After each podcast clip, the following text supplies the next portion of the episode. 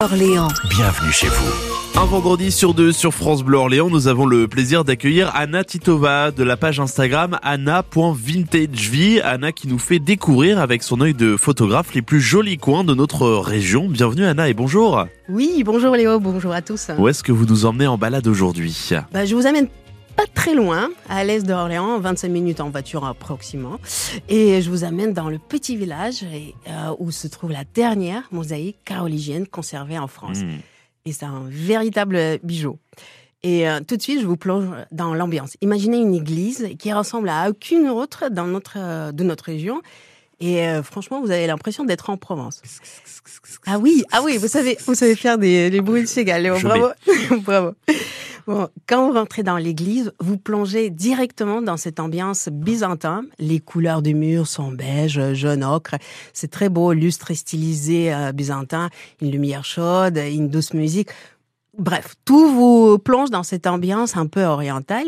Et au fond de l'église, vous trouvez la fameuse mosaïque, la mosaïque du 9e siècle.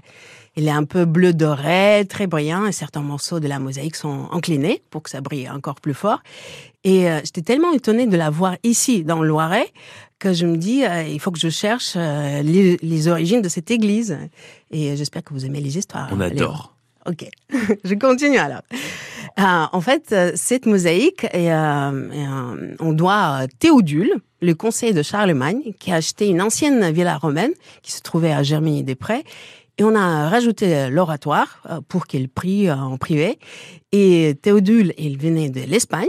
Il inspirait beaucoup des églises et des monuments byzantins. Et du coup, il a trouvé un artisan qui a décoré son oratoire avec cette mosaïque. Et bon, le villa n'a pas survécu, D'accord. mais euh, l'oratoire est toujours là. Et j'ai entendu dire qu'on a découvert la mosaïque uniquement au 19e siècle. Oui, oui, oui, d- euh, dix siècles de d'oubli. Et euh, c'était complètement par hasard, un peu euh, comme les, euh, les grottes de Lascaux. Mm. On raconte qu'au village, les parents voyaient leurs enfants jouer avec des cubes de verre colorés. Et les enfants montraient finalement que leur petit trésor, il se trouvait dans l'église.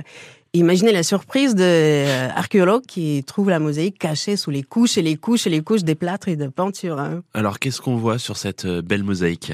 Ah, la mosaïque présente l'arche de l'Alliance. C'est un coffre contenant les tables de la loi. Le coffre qui est entouré des anges et des archanges sous un ciel étoilé. Mais ce qui m'a plu, c'est euh, sous l'arche, on trouve l'inscription un peu maligne qui me fait un peu sourire. Euh, c'est Théodule qui fait un clin d'œil aux croyants. Euh, qui vont prier euh, au Dieu.